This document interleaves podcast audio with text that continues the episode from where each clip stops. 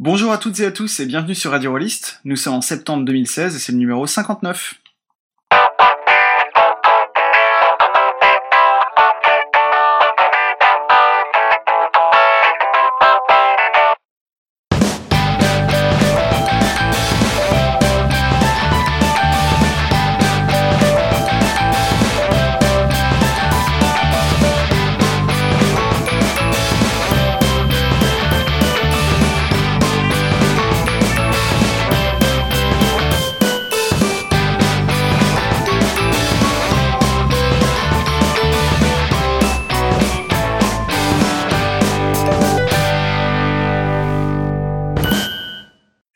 Rentrée sur Radio Rollist également, le moment où on retourne en classe. Alors là, j'avais une petite blague avec euh, classe d'armure, mais j'ose pas la placer euh, si tôt dans l'émission. Et où l'on retrouve nos petits camarades de l'année précédente, mais aussi les nouveaux qui viennent d'emménager dans le quartier, et avec qui le professeur nous dit qu'il va falloir être très gentil. Pour ce nou- numéro, euh, les anciens, ce sont tout d'abord Callisto. Bonsoir. Callisto que personnellement je suis très très content d'accueillir à nouveau, Euh, mais euh, nous entendrons aussi euh, Guylaine du futur, puisque euh, situation économique oblige, eh bien nous sommes obligés de délocaliser de plus en plus euh, de nos chroniqueuses et chroniqueurs dans le futur. Et euh, le nouvel élève, que ça me fait également très plaisir d'accueillir, c'est Kalong. Bonjour Kalong qui euh, rejoint immédiatement le pôle euh, jeu de rôle mainstream de l'équipe de rédaction, même si euh, évidemment il n'est pas exclu qu'il fasse des incursions vers euh, le mot en N, le mot qu'on n'a pas le droit de prononcer euh, de notre loisir. Alors au programme de cette émission, eh ben Kalong justement nous parlera de Altromondo, un jeu de rôle medpunk. Callisto nous parlera de Legend of the Elements, un jeu de rôle propulsé par l'Apocalypse. Et Guylaine nous parlera de Time Stories, un jeu de rôle déguisé en jeu de plateau, à moins que ce ne soit l'inverse. Mais euh, avant tout cela, j'ai deux petites nouvelles à vous annoncer. Alors la première, c'est un petit coup de pub euh, pour le festival du jeu de Villepreux. Euh, deuxième euh, incarnation euh, cette année, euh, le festival du jeu de Villepreux qui aura lieu les 5 et 6 novembre prochains et qui, comme son nom l'indique, vous accueillera pour bah, voilà, des jeux de diverses natures, y compris du jeu de rôle. Je vous en parle ce soir car les inscriptions pour ce festival ferment demain, le 16 septembre. Donc si ça vous intéresse, vous avez euh, tout juste le temps de vous y inscrire, une fois que vous aurez fini de cirer votre plancher et d'écouter cette émission. La deuxième annonce, c'est que le mois prochain, ce sera notre numéro 60. Et pour fêter ça, on va organiser notre deuxième émission en public et en direct, après euh, celle d'il y a déjà un certain temps. Alors il y a un double bémol. Euh, le premier, c'est que l'enregistrement aura lieu le 2 octobre, soit en même temps que la convention Octogone, et le deuxième bémol, c'est que l'enregistrement aura lieu à Paris. Alors on en est bien désolé, mais c'était le plus simple pour la majorité de l'équipe. Donc normalement, si vous êtes un vrai rôliste, vous serez Octogone, mais si vous êtes un faux rôliste et que euh, vous, êtes à Paris ce jour-là, eh bien vous êtes les bienvenus à partir de 14h.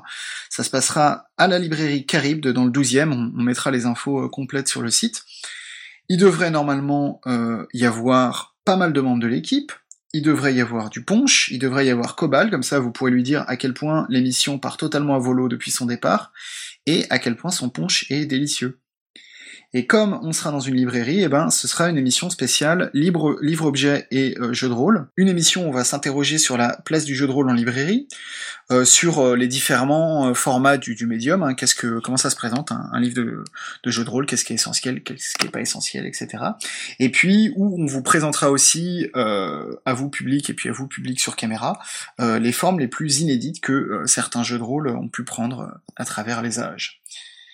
Et euh, si vous pouvez pas assister à l'émission, ben c'est pas grave puisqu'elle sera diffusée comme d'habitude le 15 octobre sur le site. Voilà, euh, maintenant que ce long préambule est effectué, eh bien je laisse la parole à Kalong pour le coup de projecteur du mois. Alors, aujourd'hui, j'ai choisi une chaîne YouTube. Ça s'appelle La Zone Geek. En fait, ce sont trois animateurs, belges de surcroît. Euh, Ils s'appellent Gilus, Nurgle et Goldo. Gilus a d'ailleurs sa propre chaîne euh, à lui, en plus, s'appelle Gilus ZG. Alors, en fait, en chiffres, euh, c'est plus de 9000 abonnés et euh, le million de vues a été largement dépassé de- depuis déjà euh, pas mal de temps. Alors, ils font principalement euh, des vidéos sur le cinéma. Euh, ça va de la critique détaillée euh, en passant par les impressions de la sortie d'une séance. D'ailleurs, on les voit parfois dans leur voiture, ici, dans leur voiture, et ils discutent du film à leur sortie. Euh, on sent que c'est vraiment des passionnés et qu'ils aiment bien ça. Euh, bon, si jamais vous avez envie de les voir en vrai, sachez qu'ils sont chaque année à un festival qui s'appelle le BIF, le festival de Bruxelles sous les films fantastiques. Alors, autre chose, Gilus fait aussi régulièrement ce qu'on appelle des streams dont vous êtes le héros. Ça se passe sur Twitch, et le but en fait étant de parcourir avec les viewers les différents paragraphes des livres dont vous êtes le héros. C'est assez sympa, et il y a des il y a pas mal de choses qui se passent avec les lancers de dés, etc. C'est super beau. Mais ce qui nous intéresse le plus, ce sont ce qu'on appelle chez eux des histoires au du D20. Alors ils ne sont pas à trois à ce moment-là, mais ils sont en duo, c'est Nurgle et Gilus. Et en fait, ils nous racontent, tout en dégustant une bonne bière belge, leur partie de jeu de rôle en diablé. Alors ça passe des anecdotes, des faits d'armes, etc. c'est plus ou moins 30 à 32 vidéos. je ne sais plus le compte par cœur. Euh, bon, c'est avant tout euh, des anecdotes sur euh, le jeu de rôle mainstream, donc pas très narrativiste. mais bon, voilà, c'est sympa et il y a quand même quelques heures à voir là-dessus. Donc voilà, n'hésitez pas à aller les voir. Voilà. Super, bah écoute, euh, merci beaucoup. C'est, cool, euh, je trouve, d'avoir effectivement euh, un truc où t'as à la fois, enfin un média où t'as à la fois des choses sur le, jeu de rôle, comme tu dis, mainstream, et puis je suis assez intrigué par ce, ce concept de, lire collectivement un, un, livre dont vous êtes le héros. ça, ça peut être assez sympa aussi, ouais. Oui, donc en fait, il y a des ce qu'on appelle des pôles. Je sais pas comment on dit en français. Donc en fait, des sondages. Des sondages, voilà. Donc tu peux choisir d'aller à gauche ou à droite, comme des livres dont vous êtes le héros classique. Et donc on suit vraiment euh, euh, les paragraphes euh, jusqu'à la mort, comme on dit. Pour ceux qui connaissent bien l'île, vous êtes Ouais, ouais, ouais, tout à fait. Moi, je suis bien content de voir que Guilux est encore vivant et qu'il anime des podcasts de jeux de rôle. il va être content, on est comme souvent son nom, il paraît. ok, bah écoute, euh, super, puisque tu as la parole, garde-la euh, pour nous parler, euh, sans transition, de Altromondo. Voilà, donc c'est parti. Euh, nous allons donc parler des terres des baronnies. C'est en fait un monde à l'agonie. Euh, il y a eu une guerre civile qui a duré plus ou moins 200 ans. Euh, bon, ici, on ne parle pas d'années, mais de cycles. Ça revient même. donc, au bout d'un moment, bah, il n'y avait plus plus de population pour aller pour aller s'engager sur le front, sur les différents fronts, et donc la noblesse locale, elle fut réduite à carrément prendre les armes et mourir comme les autres. et voilà. évidemment, la caste euh, euh, des, des, nobles, bah, ils ont une chute lente et inexorable, euh, et les, les magistères, ce sont en fait une puissante ligue qui a pris la place de la noblesse. Ici, on les appelle la Magna Liga Magister. Euh, et ils règnent désormais en maître sur les terres des baronnies. Ils décident de tout, mais officiellement, ils ne seraient responsables de rien. Ouais, comme d'habitude, quoi. Voilà. Salaud de magicien. Donc, euh, face à ces magistères, il y a quand même un petit contre-pouvoir, c'est-à-dire qu'il reste quatre hauts barons qui dirigent chacun une région. Donc en fait, l'état de baronnie, c'est très simple. On a en fait quatre régions, une au nord, une au sud, une à l'est et une à l'ouest. Et au centre, on a la capitale. Alors au nord, on avons la Rustvis. En fait, ce sont des steppes, sont des steppes, beaucoup de steppes, des marécages et oh, un mur. Je ne sais pas d'où vient l'idée, mais Tiens, ça alors. Ouais. Euh, une barrière, c'est une barrière infranchissable à la verticalité irréprochable et qui culmine à plus de 4000 mètres. Euh, toute ressemblance avec euh, un roman bien connu n'est purement fortuite. Alors à l'ouest, nous avons le Maryland. C'est en fait une zone qui est connue surtout pour sa bande côtière. Et donc il y a une mer qui s'appelle la mer désespérée. Elle porte bien son nom. En fait, euh, il y a plein de pirates et des monstres marins qui essayent de conquérir les océans. Donc alors au sud, nous avons l'Artalie. Une région devenue quasiment désertique, pardon, dont seule la d'un lac reste encore fertile et légèrement épargnée. Donc, de ce fait-là, euh, euh, ils ont essayé de trouver une alternative et ils ont trouvé euh, un nouveau moteur d'économie qui s'appelle le sable. Évidemment, une région désertique, c'est normal. Je reviendrai peut-être un peu plus tard à ce sujet-là d'ailleurs. Euh, et donc, il y a de nombreux convois qui acheminent des matériaux vers la capitale. donc, la capitale s'appelle Zeta. Mais donc, ces convois, ils prennent des routes dangereuses, il y a des nombreux dangers, des dangers, pardon, il y a des pillards et il y a aussi des vers des sables. Tiens, tiens. Ça, ça aussi, ça me dit vaguement quelque chose, des vers des sables et une monnaie euh, étrange comme ça. Effectivement.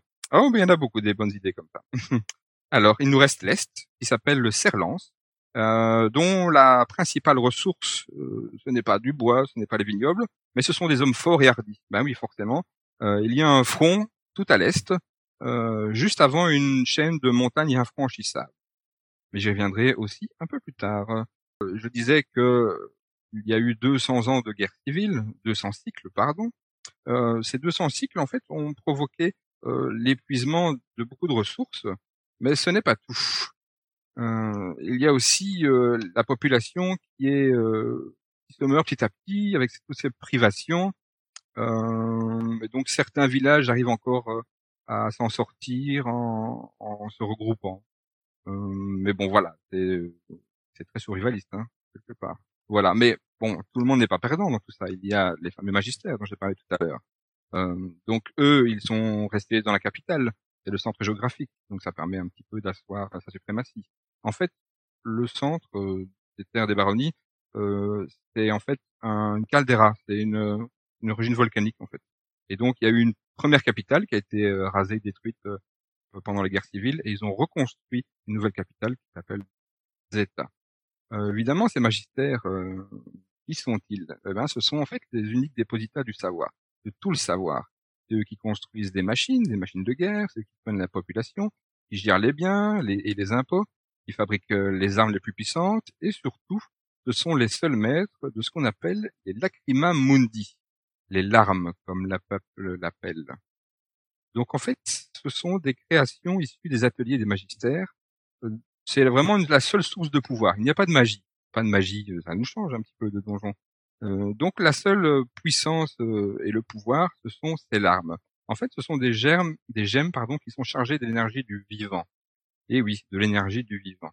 Ils permettent d'actionner des puissantes machines de guerre, des mécanismes de toutes sortes, voire même fonctionner des usines. Et c'est là qu'intervient le sable. Et oui, le fameux sable. Euh, il sert en fait à la fabrication de ces lacrimamundi. Et la question qui subsiste, vous allez me demander, comment on extrait l'énergie du vivant? Eh bien, c'est là qu'interviennent les extractomagistères. Ils ont un petit ergot. Vous voyez un petit peu l'ambiance Dark Crystal, avec des petits pseudo-elfes, donc l'énergie est aspirée. Je ne sais pas si vous voyez. Eh bien voilà, c'est un peu le même, c'est le même principe. Donc en fait, avec leurs ergots, ils captent l'énergie vitale, ça, ça les traverse comme un flux, et en fait, toute cette énergie, il la met dans un récipient. Euh, donc, le, récipient qui permet de, de, stocker ça, et de ce qu'on appelle les larmes. Voilà. Euh, je parlais de ça, mais je parlais aussi du fait qu'ils construisent beaucoup d'armes de guerre. Ils les envoient, ces armes de guerre, bah, ils les envoient à l'Est, le front de l'Est. Donc les quatre barons, ils envoient en fait euh, toute, toute, toute, toute, personne qui est encore capable de se battre pour le front et en fait, le front est gardé par les Estiens. Ce sont une peuplade archaïque. Ils sont un peu des grands guerriers enfin, ce genre de choses. Euh, donc voilà. Euh, mais bon, au départ, les magistères pensaient que ça allait euh, dérouler tout seul, qu'ils allaient euh, directement euh, les annihiler, mais non. Ils sont bien résistants, ces petits Estiens. Cela fait déjà quatre cycles que le combat s'embourbe. Mais ce n'était pas tout. Il suffisait encore d'un petit grain de sable pour que cette agonie soit euh, lente et indéfinie. Ça s'appelle la grisaille. C'est carrément la mort du vivant. Ça s'installe dans les zones entières, elles deviennent incultivables, les nuits se rallongent, on entend des bruits de raclement. Euh, vous voyez un peu euh, l'histoire sans fin. Encore un autre film. Je sais pas si vous voyez ce film des années 80. Ça va, eh oh. On n'est pas si, on n'est pas si jeune. Hein, en plus, c'est l'anniversaire, c'était l'anniversaire il y a deux jours, un truc comme ça, deux trois jours. Bien, voilà.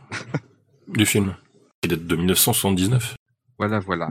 Euh, J'allais juste encore dire une petite chose sur le background, mais c'est peut-être un, un, spoil. Alors je sais pas si euh, euh, on va laisser quelques secondes pour ceux qui ne veulent pas écouter. Euh, Exactement, amis, amis auditeurs, amis auditrices, euh, voilà, euh, coupe ton son pendant à peu près, allez, 30 secondes et tu peux revenir. Voilà, donc c'est parti.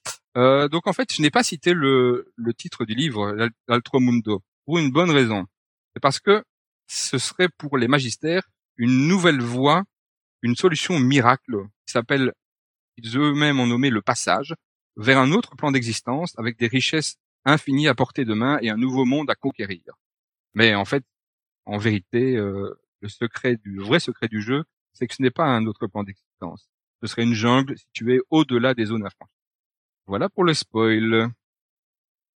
Donc, je vais passer ensuite euh, au format du livre. Donc, euh, il s'agit d'un livre en noir et blanc à la couverture rigide de 262 pages au format 21 sur 27. Euh, Normalement, c'est du A4, si je me souviens bien.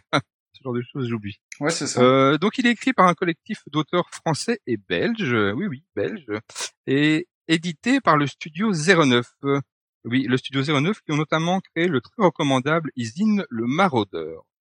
Que tout branliste se doit de connaître. Donc, euh, ce livre est en impression à la demande sur le site de lulu.com. On mettra, je pense, le, le- le site, pas le lien sur le site. Oui, oui, on mettra le lien. Et il est vendu prix catalogue pour la modique somme de 29,95 euros. Oui, je suis belge. de plus, il est régulièrement des bons de réduction, euh, donc il n'y a aucune raison de, ne pas hésiter à l'acheter. C'est facile de trouver euh, des bons de réduction sur les réseaux sociaux. Euh, tu as carrément du, du port gratuit et jusqu'à 25 euh, de réduction, donc pourquoi se priver? Et de plus, au cas où, euh, il est à noter que le SAV est très réactif. Ils m'ont renvoyé un exemplaire à leurs frais. C'était 45 dollars, je pense, car le premier est arrivé abîmé. Voilà, voilà. Après, euh, mon petit avis. Euh, moi qui suis un collectionneur euh, de beaux livres, je trouve que le.com n'est pas assez qualitatif pour moi. Euh, disons, je trouve que leur site de qualité, euh, bah, c'est bien, ça existe. euh, C'est bien de pouvoir imprimer euh, ses propres livres. Mais bon, moi, je préfère un bon livre euh, bien, bien lourd, bien en tout en couleur, etc. Parce que ça reste du noir et blanc ici. Euh, maintenant, euh, ouais, tout le monde n'a pas envie de faire un financement participatif.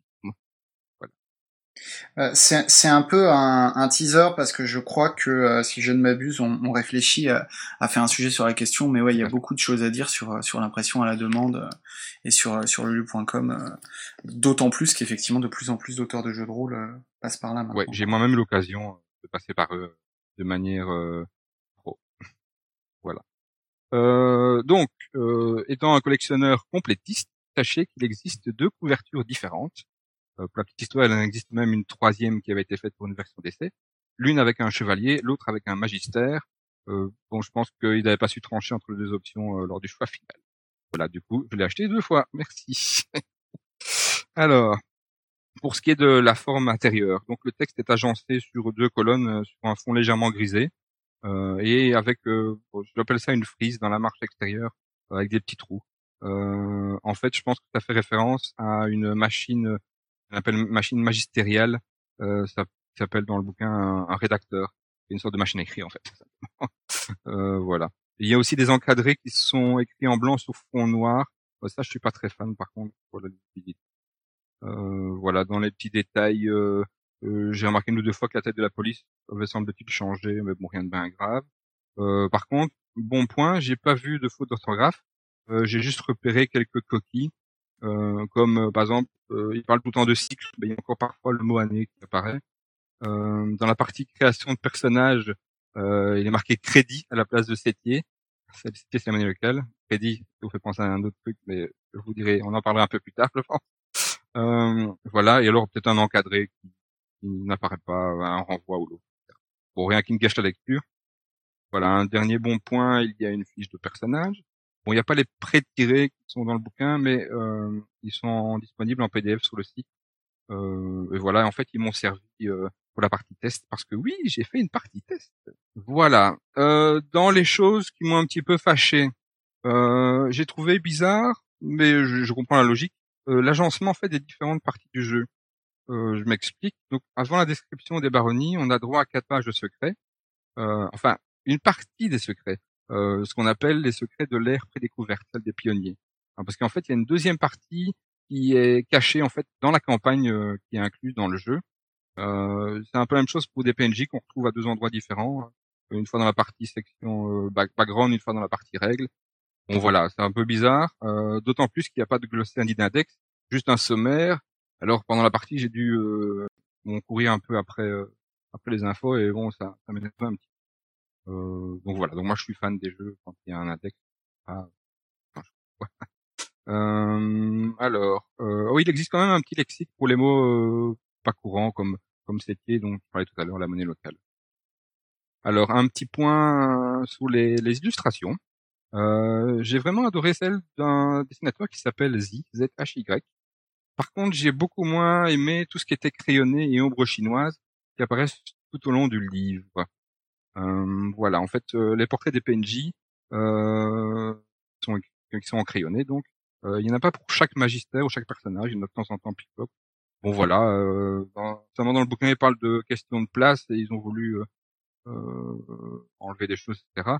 Bon, à la place, moi j'aurais préféré soit qu'ils en mettent pour tous, soit pour aucun, et alors mettre plutôt des signes distinctifs. Voilà, je trouve un peu bizarre qu'il y en a une partie, une partie pas.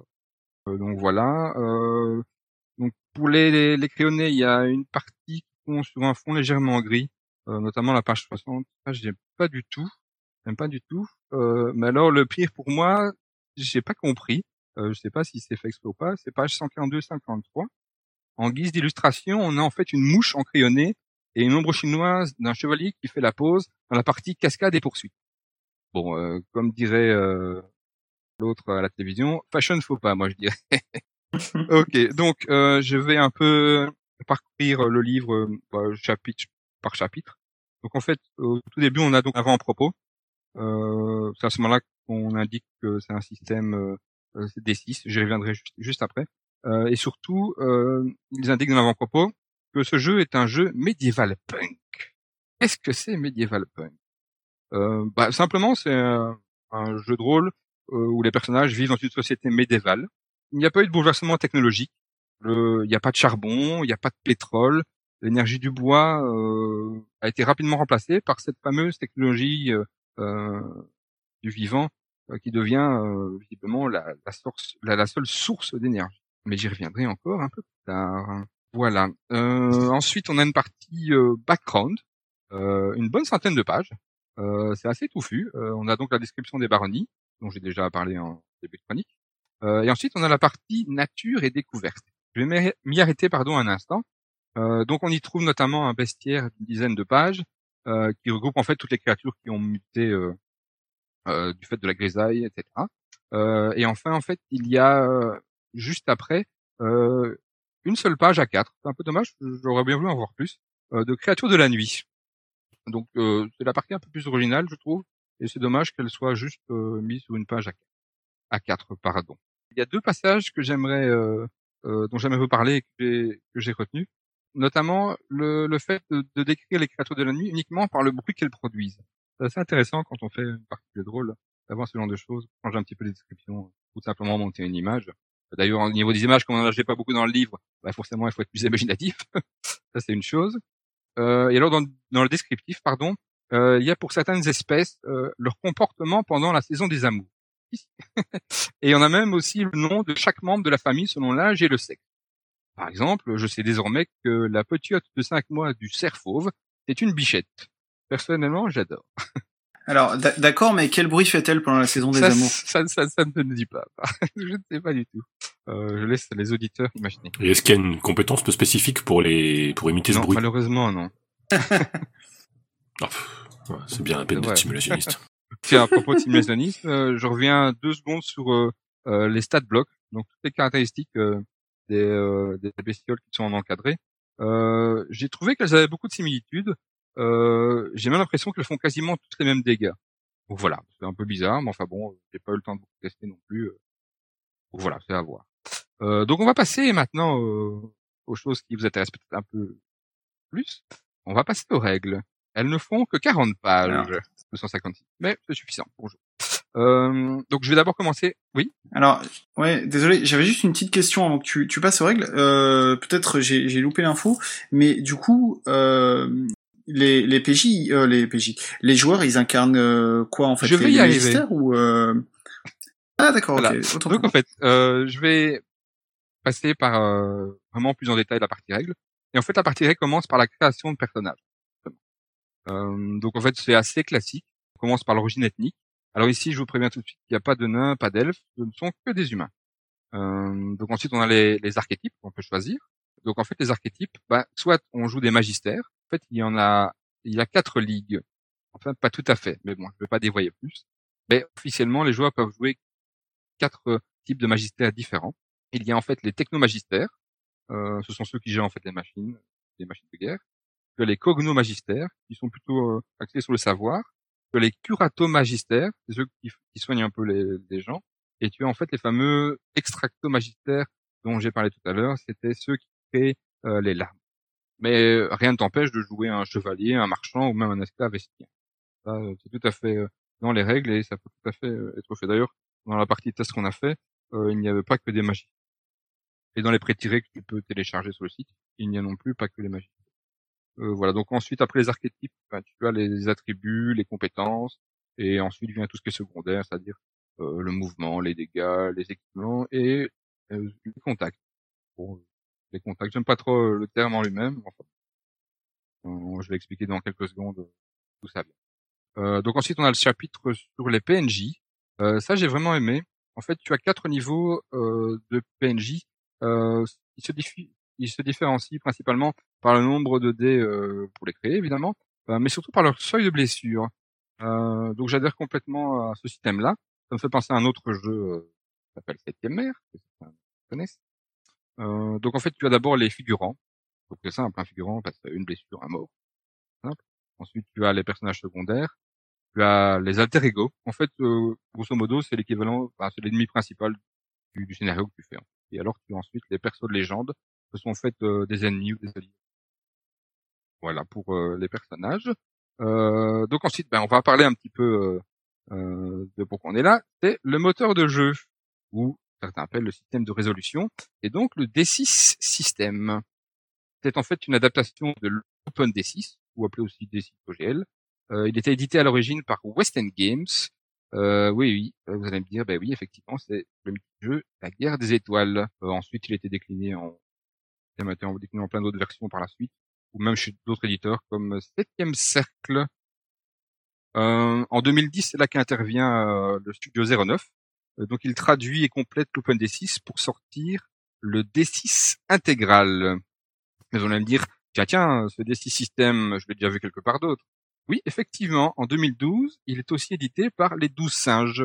En fait, il en est simplement le prolongement. J'ai été voir sur le GROG, c'est indiqué carrément en deuxième édition. Donc je sais pas, je l'ai pas vraiment parcouru, donc je sais pas une idée précise là-dessus. En tout cas, je sais que c'est conçu par la même équipe. Euh, voilà, donc j'imagine que tout ça reste compatible euh, avec les options et les règles supplémentaires. je pense qu'il n'y a pas trop de difficulté pour euh, un peu piocher, parce qu'effectivement, euh, le... dans le jeu Altromundo, bah il y a, a pas beaucoup de règles au niveau du D6.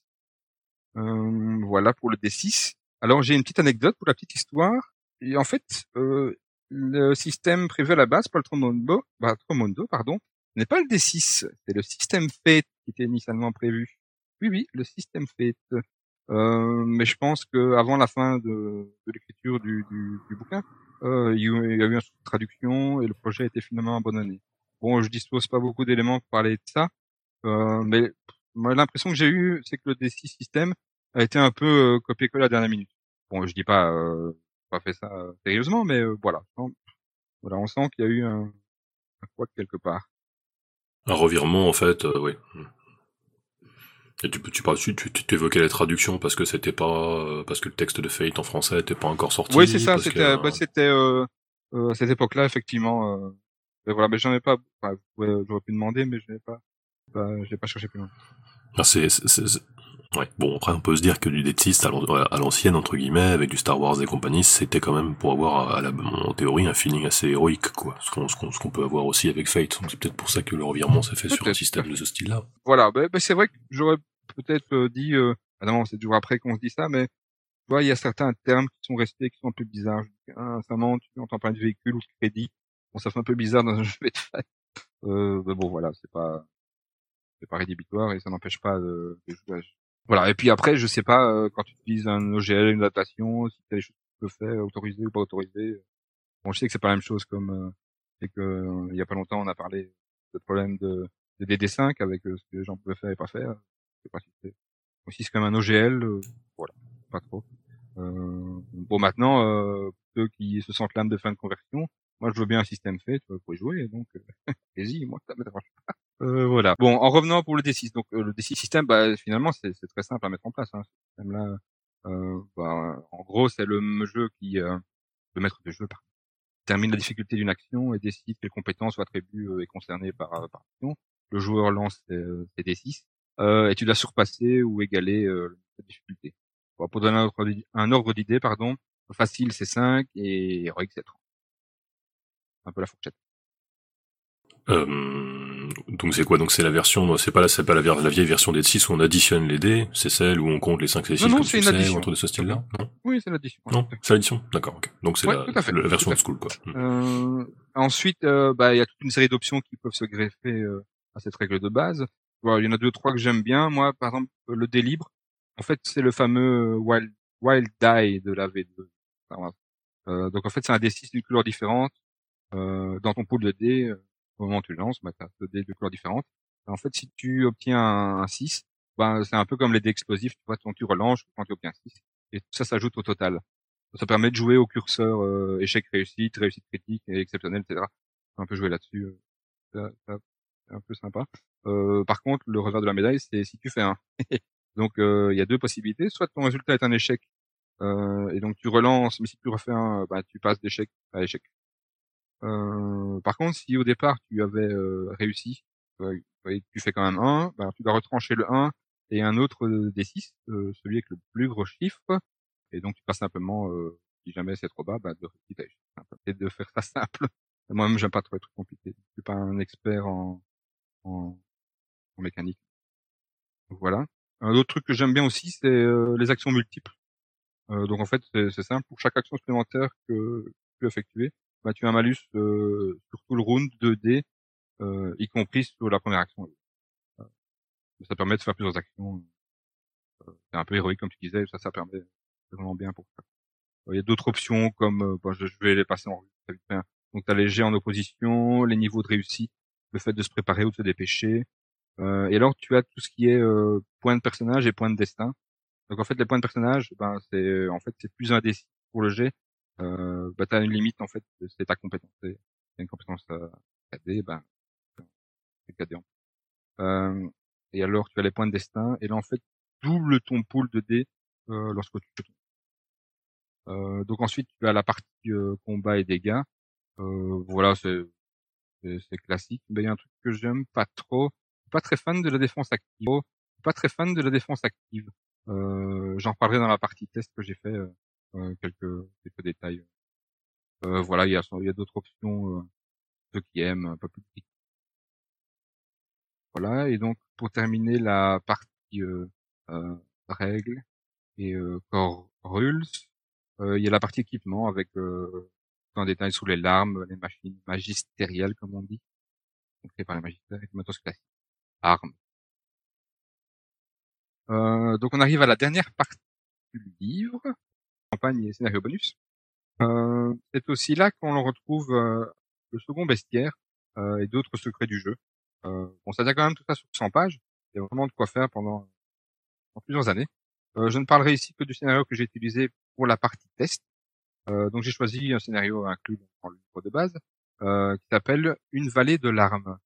Bon, j'ai trouvé que c'était idéal pour une partie d'initiation et de one shot en une ou deux, deux séances. Bon, il m'en faudra un, deux ou trois. Hein, un deuil à Michael. Euh, donc il y a une petite intro in media res. Euh, après, euh, c'est un scénario euh, classique, euh, assez linéaire, hein, pour la décrire du moins. On suit les, comment on dit, les, les euh, avec une petite partie enquête. Mais bon, c'est très ténu.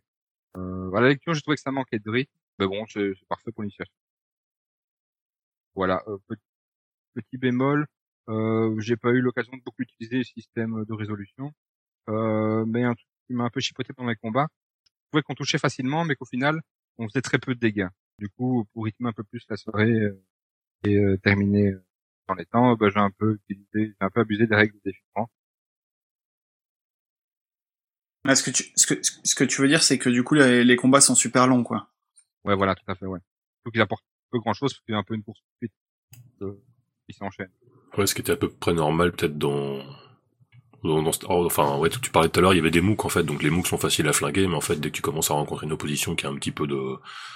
Euh, qui a un petit, un petit stock de points de vie, en fait, ça, ça n'en finit plus, quoi. Ouais, c'est Ouais, ça. donc. Ouais, donc c'est vrai que je me rappelle, oui, le feeling Star Wars, effectivement, comme tu blastais du Stormtrooper, c'était pas bien gênant, quoi. Oui, voilà, tout à fait. et comme ici, c'est beaucoup du corps à corps, bon, bah, Ah bah voilà. C'est- ouais, c'est moins crédible que, le- que les, les, les lasers qui ratent tout le temps. Voilà. Exactement. Euh, voilà, autre petite chose qui m'a un peu dérangé, euh, c'était au niveau euh, du manque d'index. Tu vois, comme j'avais pas l'habitude, euh, j'ai cherché pendant longtemps une info sur, par exemple, euh, j'avais un souci avec un retiré sur son ergo pour extraire euh, l'énergie du chercher, chercher, tout abandonné. euh, voilà. Et donc, euh, si j'avais eu un écran, bah, ça m'aurait aussi aidé. Enfin bon, comme écran, le seul que j'aurais pu mettre, c'est un vieux Star Wars.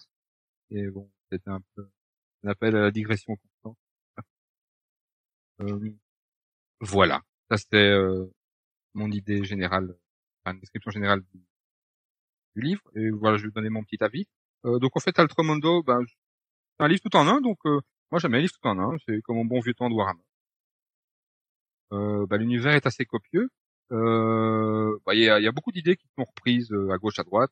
C'est pas follement original, mais tout se tient et c'est vraiment sympa comme, comme univers. Euh, avec un système de résolution bah, classique qui a fait ses preuves. Voilà, moi je n'ai pas le fait. Bon, voilà, c'est peut-être un jour. Euh, au niveau des bémols, un petit peu, donc euh, je trouvais que la forme pourrait être améliorée, notamment au niveau des illustrations. Bon, évidemment, je ne dis pas non de point de de luxe, c'est tout à fait correct et n'empêche pas le de évidemment. Euh, et peut-être que ouais, un petit peu de modification voilà, mais de toute façon, euh, je conseille. Cool, bah écoute, euh, merci beaucoup et je, je salue euh, ton, ton, ton comment dire ton éthique de, de chroniqueur puisque tu as tu as playtesté le, le jeu, ce que ce que je ne peux qu'apprécier. Tout à fait, je trouvais ça important. Bon alors le, le, le, le punk en fait, tu le tu le ressens comment? Eh bien, peut-être le côté un peu désespéré de la population face à la Ligue magistère. Ouais, puis il y a le, il y a aussi le, le, le côté un peu, euh, comment dire, pas, pas, pas tant crade que un petit peu épuisé, on va dire, de, de l'univers, quoi. Voilà, c'est ça. Ce que tu disais. Euh... Ouais, quelque part, c'est un mélange euh, médiéval et steampunk quelque part. ouais, c'est ça. Et le vivant. Le punk n'apparaît qu'en tant que cri qu'en tant que de, de, crise, en fait. C'est oui, ça. voilà, c'est ça. Ouais. Ok. Eh ben, écoute, euh, Callisto, à toi de jouer pour nous parler de Legend of the Elements. Ouais, Legend of the Elements, c'est donc un jeu propulsé par l'Apocalypse euh, qui euh, va nous permettre de jouer en gros euh, à Avatar, le dernier maître de l'air, donc ou à Legend of Korra, quoi. Donc euh, ça va être qualifié de manière générale de de, de Wuxia comme comme style, donc Wuxia ou Wuxiapan, hein, euh, le, le, un peu le chevalier euh, errant euh, asiatique euh, qui va un petit peu sur les routes et puis qui résout les problèmes de, de, de, de chaque petit village ou de chaque seigneur local, etc. Alors, tout le monde voit à peu près ce que c'est qu'Avatar, pas les bonhommes bleus, hein, et plutôt, plutôt, non, non, les le... bonhommes chauves, etc. Voilà. C'est ça, ouais. Ce, celui qui est, celui qui est bien. C'est ça. Oui, c'est un dessin animé. c'est un dessin animé, effectivement, euh, bien qu'il y a aussi un film, mais ce n'est peut-être pas la peine de trop le rappeler. Euh, oui, surtout d'une espèce de mammouth volant, et ça c'est marrant. C'est pas un, pas un mammouth volant, c'est un bison volant. Voilà, ça j'aime bien. Ah pas. Euh, alors, on a une euh, donc ce qu'on fait en gros dans ce jeu-là, hein, on va aller euh, donc errer un peu de village en village euh, et résoudre les soucis liés aux vilains esprits, aux vilains seigneurs du feu local, ce genre de petites choses là. On a une base de moves qui est assez sympathique en fait dans le jeu. tout d'abord deux moves d'information je rentre direct dans le technique un petit peu. Hein. Euh, deux moves d'information en fait qui vont, euh, euh, on va retrouver le classique de ce qu'on trouve dans le PBTA, savoir euh, un choix de questions larges du style de quoi j'ai besoin pour être avantagé ici, qu'est-ce qui, euh, qu'est-ce qui n'est pas ce qui semble être, ce genre de choses là. Et il y a un move qui est assez intéressant, deuxième move de, d'information qui va te permettre de se focaliser sur un sujet précis. Donc pas nécessairement la situation qui est en cours, mais voilà, je veux savoir des choses sur bah, les bisons volants. Je fais mon jet de dés. Si j'ai une très belle réussite, c'est moi qui décris quelque chose, donc c'est moi qui vais rajouter de la fiction dans le jeu. Et euh, si j'ai simplement un 7-9, c'est le MC qui va me donner un, un, un, détail pertinent sur le sujet. Ça, j'aime bien ce genre de petites choses-là en général. Euh, pour convaincre, on va avoir deux, deux moves pour convaincre. Hein. Le classique convaincre par la menace de la violence, et euh, un autre move qui va s'appeler un petit peu à tort parler honorablement, euh, va permettre de euh, convaincre les individus par tous les autres moyens possibles. Donc le mensonge aussi. Voilà, donc la violence c'est déshonorable, mais le mensonge du coup devient honorable. Il y a un petit problème d'étiquetage en fait du l'étiquetage du move quoi. Euh, donc ça, avec ça, ça tourne bien. Et pour agir, en fait, on a tout simplement trois moves. Un move de baston pour taper les gens, un move qui va permettre de se positionner de manière avantageuse, c'est-à-dire qu'on va un peu se défocaliser du simplement je prends mon bâton pour taper sur la tête de l'ennemi, mais plutôt à réfléchir comment est-ce que je vais faire pour euh, le surpasser, le prendre de vitesse, euh, être plus haut que lui, faire des galipettes, ce genre de choses-là. Et qui est en fait au final quasiment aussi efficace on essaie de neutraliser ou de, ou de blesser ou de tuer quelqu'un au fait. Vous allez voir pourquoi après. Et enfin, un dernier petit move classique de réaction sous la, pour aller sous la pression. Voilà. Alors, ça, donc on a euh, rien d'extraordinaire. Tout ça, ça va se compléter bien sûr avec des livrets, euh, des livrets de personnages qui vont tous apporter leur lot de, de, de, moves, euh, de d'action spéciales. Les livrets sont répartis en fait en deux catégories, puisque d'un côté on va avoir les les shapers, donc moi je vais appeler ça des façonneurs en français, donc le façonneur du feu, de l'eau, de la terre, etc., et aussi du monde des esprits. Et à l'inverse, de l'autre côté, on va avoir toute la série des personnages qui n'ont techniquement pas de pouvoir magique, donc qui ne sont pas des façonneurs. Alors le noble, euh, un érudit, euh, un paysan, un chasseur, énormément de personnages en fait qu'on retrouve d'ailleurs au fil de dessin animé, et qui ont quand même des petites choses à faire. Alors, euh, là on pourrait se dire il y a un petit souci d'équilibrage, parce que forcément les gens vont potentiellement dans un jeu de ce style-là préférer jouer euh, quelqu'un qui fait dans la boule de feu et compagnie, plutôt que de jouer un paysan.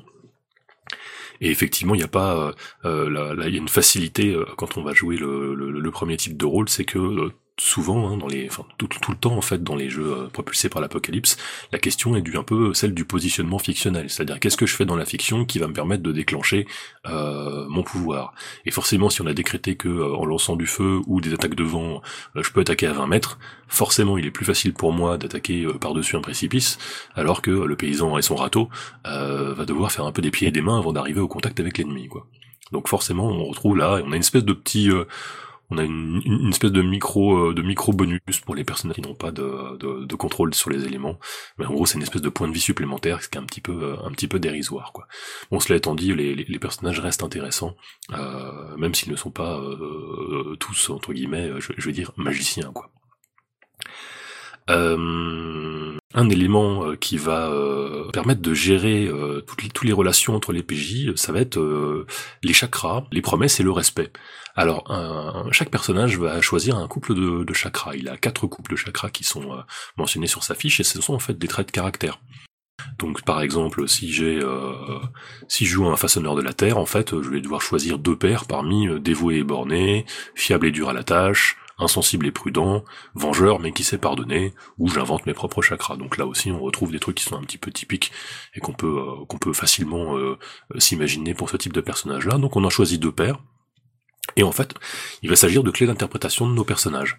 Euh, clés d'interprétation parce que euh, au lieu d'avoir des règles pour gérer un peu le PVP, l'entrave ou quoi que ce soit, on va avoir une incitation mécanique à foutre la merde dans le groupe en interprétant ses chakras. C'est-à-dire que si l'interprétation d'un de mes chakras cause du tort à d'autres joueurs, et bah tout bêtement je vais gagner un point de chi, donc euh, un, un, XP local en fait. J'en gagne aussi si je fais un 6 hein, le système classique, l'échec l'échec te est entre guillemets récompensé puisque continue d'avancer, etc.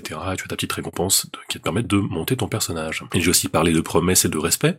Euh, les promesses parce que c'est quelque chose de très présent en fait dans le dessin animé, et, euh, aussi bien envers les PJ, je te promets qu'on arrivera à ton, ton village et compagnie, euh, que euh, envers les PNJ, bah, je vous promets qu'on va régler le problème des vilains esprits qui hantent la forêt. Et donc ces promesses, généralement, quand on les accomplit, vont permettre de gagner, je crois peut-être qu'on gagne un chi aussi certainement, et bon, ça va surtout permettre de gagner le respect de la personne à qui envers qui on a tenu sa promesse. Et à partir du moment où quelqu'un nous respecte, en fait, euh, c'est hum, c'est plus facile de l'aider, d'une part, parce que forcément il te fait confiance, donc quand tu lui files un coup de main, t'as un bonus sur ton jet. Tu fais, tu, fais en fait au lieu de faire un, un jet à 2d6 plus 0 pour aider quelqu'un, quand tu, s'il te respecte, tu fais un jet à 2d6 plus 2. Donc tu as plus de chances de réussir à l'aider, mais tu as aussi plus de chances de réussir à le manipuler et donc à le forcer à faire des choses. Donc c'est un, le respect c'est quelque chose à double tranchant. C'est bien pour l'entraide et en même temps après, bah l'autre va un peu te forcer la main pour faire ce que tu veux. Voilà, ça c'est un petit truc sympathique. J'ai commencé à parler un petit peu des points de vie tout à l'heure, et aussi à écrire comment se positionner fictionnellement allait pouvoir être euh, des fois aussi efficace que de taper bêtement sur la tête de quelqu'un, parce que on n'a pas de point de vie en fait dans le jeu, on a des tags qui commencent en étant euh, légers, moyens, modérés et finissant sévères, et en fait bah, ce sont des espèces de euh, points de vie génériques, qui va, ça va nous rapprocher un petit peu de Fate quelque part, C'est un petit peu comme si vos blessures étaient des aspects. Donc du coup, mon premier truc, ça peut être bah parce que maître de l'air un peu merdé en utilisant ses pouvoirs. Je me suis pris le gros, euh, je me suis pris le gros de sa, sa vague de flotte et on est en haut d'une montagne enneigée. Donc ma, par mon premier tag pourrait par exemple d'être euh, tout simplement euh, enrhumé, d'éternuer tout le temps, etc. Quelque chose qui n'a pas une énorme conséquence. Et en fait, au fur et à mesure, mes tags vont, l'importance de mon tag va augmenter jusqu'à ce que j'arrive au tag sévère où là je peux être retiré du jeu. Généralement temporairement, on parle pas vraiment de mort hein, a priori. Tout à l'heure, je parlais des, PN, PJ qui n'étaient pas des façonneurs d'éléments, et eux ont généralement un point de fortune, qui est en fait un espèce donc de point de vie bonus, donc ils ont un quatrième point de vie. Quoi. Donc ouais, les, tags en fait, ça sert de, point de vie pour les PJ, mais donc aussi pour les PNJ, euh, et euh, aussi pour l'environnement. Donc on va pouvoir taguer le décor. Donc si euh, si j'ai recouvert avec ma flaque de flotte le, si j'ai arrosé copieusement l'escalier, bah en fait je peux taguer l'escalier comme étant détrempé et dangereux. Et ce truc-là va pouvoir à la fois être, euh, va être euh, permanent, en fait, de toute façon. J'ai altéré le décor de manière permanente jusqu'à ce que le move de quelqu'un d'autre, par exemple un maître de l'air, un maître de la terre ou quoi que ce soit, euh, modifie les, les circonstances. Et donc là, on retrouve le même principe un peu que les aspects, les aspects de, de scène dans, dans Fate. Et, euh, et donc bah si je pose un, tag sur un adversaire, bah en fait si je encore une fois là on n'a pas on n'est pas dans du descriptif de point de vie, euh, peu importe le nombre de points de vie qu'un personnage a, si je considère que le tag que je lui colle c'est que je lui ai gelé les pieds parce que je suis un maître de la glace, bah voilà jusqu'à la preuve du contraire ou jusqu'à moins qu'il ait des capacités particulières, il se retrouve avec les pieds gelés, il doit gérer ce truc là quoi. Donc il est plus ou moins paralysé, il peut être plus ou moins hors jeu si mon but était juste de le contourner, voilà. Donc euh, intérêt donc du positionnement et de donc de la réflexion un petit peu de comment modifier le terrain, euh, comment analyser le terrain aussi, parce qu'on va pouvoir poser des tags de terrain en observant une scène par exemple, donc et aussi donc en se positionnant avantageusement. Les ça ne s'arrête pas là en fait parce que une fois qu'on a posé un tag en fait on va pouvoir l'exploiter. Donc là aussi on retourne un petit peu sur cette notion d'exploiter des aspects de Fate. Je vais pouvoir utiliser un de mes points de chi, donc un de mes points d'XP, au lieu de le garder en réserve pour augmenter les capacités de mon perso, je vais pouvoir claquer un point de chi en exploitant une capacité, un, tag euh, qui est mis sur un personnage ou qui est mis sur le terrain pour augmenter d'un cran euh, le degré de réussite de mon personnage. Donc si j'ai fait un 6-, mais que je peux décréter que j'utilise mon escalier euh, détrempé et compagnie pour une raison X ou Y, je dépense un point de chi, et en fait j'ai fait un 7-9. Si j'ai fait un 7-9, pouf, je passe à un 10+. Ah ouais, d'accord. Et euh, c'est pas anodin parce qu'en fait le MC, lui de son côté, euh, a toute une série de petits conseils qui vont lui permettre de créer un, une euh, piste de euh, d'action, on va dire. C'est une plot track en fait. Je veux dire d'action parce qu'on n'est pas vraiment sur de l'enquête qui va lui permettre en gros de diviser son aventure en trois à cinq étapes, euh, plus ou moins plus ou moins difficiles à. Et la notion de difficile à passer, ça veut dire que pour passer à l'étape suivante, il va falloir qu'on atteigne un certain seuil critique d'action. Et ce seuil critique d'action, ça consiste à dire que les points de chi dont je viens de parler, là, qu'on dépense pour, euh, en exploitant un tag de scène, euh, ou un tag qui est sur un personnage, pour euh, augmenter son, son niveau de réussite, ce point est en fait redonné au MC. Et le MC ne l'utilise pas, il n'en a pas d'usage direct, mais ça lui permet juste d'avoir un espèce de marqueur de c'est bon, on a eu assez d'intensité dans la scène, donc on peut passer à la scène suivante. On a un truc qui est assez intéressant aussi dans le livre, c'est quand, je dis intéressant, c'est un peu double tranchant en fait, c'est que l'auteur ait conscience des limites de son système. Très souvent en fait, on trouve bah, dans les systèmes PBTA, il y a au final pas mal de failles. Là, le gars s'étale quand même sur 22 pages sur en fait ce qu'il va appeler euh, euh, comment gérer les, les moves complexes. Mais en fait, les moves complexes, t'as aussi les moves de base, quoi. Et c'est le truc, ouais, c'est le truc où en fait il va t'expliquer. Euh, on, on, a tout le, on a tout ce qu'il faut. Donc, je veux dire, dans, on, on, atteint généralement maintenant des, des produits avec notamment des, des, produits comme MacPie qui ont vraiment montré la voie sur. On, a toujours un long exemple. On a généralement des quick start, de quoi commencer vraiment de euh, on n'est plus comme sur les premiers PBTA où on était un petit peu le, laissé à l'abandon entre guillemets. Là, on est quand même bien encadré avec quelque chose qui, qui décrit vraiment tout, euh, tout ce qu'il faut en fait pour débuter. Et donc on a ces 22 pages en fait qui nous apprennent à gérer les moves de base et qui nous montrent aussi un petit peu et les moves de livret de base hein, et qui nous montrent un petit peu euh, euh, où le, donc le, créateur est lui-même conscient des limites. Ou par exemple il dit bah voilà ça c'est la super carac il y a une carac qui s'appelle Harmonie. Bon bah en fait, euh, euh, elle sert à faire, elle sert à convaincre les gens, elle sert à poser des questions par méditation, donc des questions sur un peu n'importe quel sujet, avec possibilité de décréter des, faits, euh, nous joueurs, sur la réalité du jeu. Euh, et euh, si on a un maître de l'air ou certains autres trucs, bah ça permet aussi de faire un move de combat. Donc tu dis bon, c'est un petit peu la caractéristique maître quand même. Mais bon, il en est conscient et donc il a, il, essaie d'expliquer genre oui, mais bon, bon, tel mot vous l'utilisez, mais pas trop, hein. ou alors vous dites bien à vos joueurs que faut que ça soit euh, dans telle et telle condition, etc. Bon, bon, je trouve que c'est, je, suis content entre guillemets que ça soit reconnu, si tu veux, qu'il y a un, il petit, euh, qu'il y a des petits bugs à gauche à droite, quoi. J'ai pas, euh, je me suis pas étendu, mais les livrets en fait peuvent être développés, c'est-à-dire que euh, quand t'as fini un petit peu, ou quand t'as fait le tour de ton livret ou que tu veux passer à autre chose, tu vas pouvoir avoir accès à des sous-livrets. Donc c'est un peu des espèces de, classes de, euh, on va dire un peu des classes de prestige quoi. Il faut que tu remplisses une condition particulière pour euh, pouvoir euh, commencer le livret.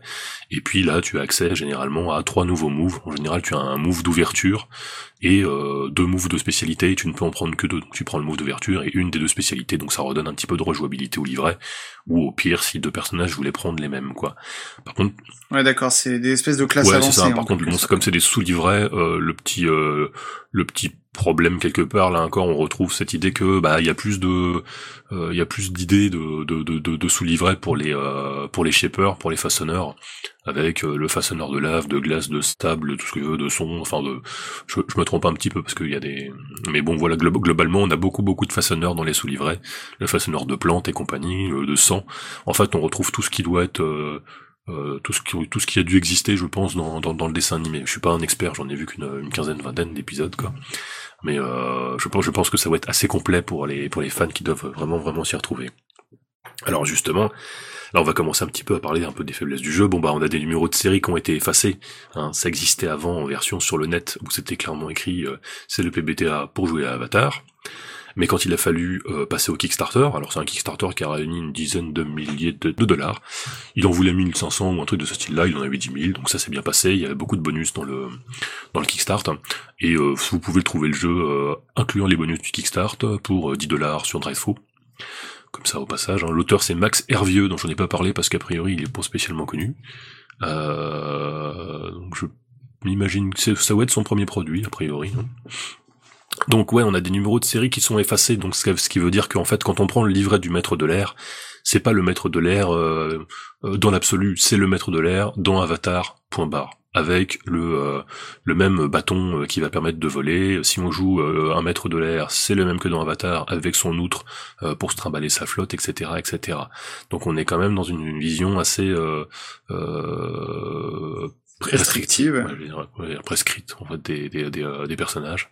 Ensuite, euh, un des problèmes euh, qui se présente assez rapidement, c'est le déséquilibre des chakras. On a parlé tout à l'heure des chakras qui, euh, hey, si tu joues bien ton chakra et que ça fout le reste du groupe dans la merde, eh bah tu vas gagner des points. C'est génial. Et donc comme dit, on a une espèce de forme de PVP pas direct mais indirect. On juste, hey, je joue juste mon perso. Hein. Le problème, c'est que on va pas être tous égaux devant le chakra. Et euh, si euh, moi par exemple euh, sur la première partie j'avais joué un maître un maître de l'air impétueux et, et colérique, ça c'est assez facile de générer des, embrouilles avec ça. Par contre si je me tourne vers le maître de l'air là que je reviens avec bon mon personnage qui va être dévoué et borné, bon on se doute bien que c'est pas tout de suite dès le début dès la première scène que je vais arriver à générer du chi avec ça. Pareil en étant fiable, je pense que c'est pas tout de suite non plus que je vais arriver à foutre le groupe dans la merde parce que je suis quelqu'un de fiable et de dur à la tâche. Euh, ni insensible et prudent. Parce qu'en fait, le problème du personnage prudent, c'est que le temps que sa, prudence fout les autres dans la merde, de toute façon, les 15 autres, ils ont déjà foncé devant, donc c'est eux, en fait, qui te foutent dans la merde. Et, donc là, on se retrouve devant un, ah ouais, en fait, euh, ouais, du coup, les chakras, on a beau avoir au final quatre traits de caractère, ce qui, mine de rien, fait déjà beaucoup dans des playtests à la fin, euh, des, espèces de, euh, comment dire, de, scénar tout fait que je faisais avec des pré-tirés, je, je, me restreignais à trois traits de caractère, c'était déjà assez bien. Donc on a quatre, quatre traits de caractère, mais en fait au final, voilà, bah, les personnages ne sont vraiment pas égaux euh, en termes de en termes de chakras et donc en termes de capacité d'exploitation des chakras. Ce qui fait que donc au lieu d'être un espèce de, de grit equalizer qui aurait permis à tout le monde de pouvoir gagner des, points de chi, parce que le défaut du problème de, des, des gains d'X quand on fait des 6 moins, bah, c'est que c'est quand même purement aléatoire. Euh, donc ce, déséquilibre, en fait, euh, on, reste un peu dans un déséquilibre à ce niveau-là. Euh, je me rappelle, première partie, j'ai dû péter dans les 5 ou 7 euh, points de chi, voilà, en fonçant bêtement avec mon maître du mon maître de, l'eau, enfin des trucs un peu horribles, quoi.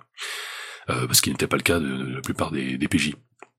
Alors, il y a un petit corollaire à ça, c'est qu'on a dit que pour que l'aventure avance, il faut qu'on gagne du chi.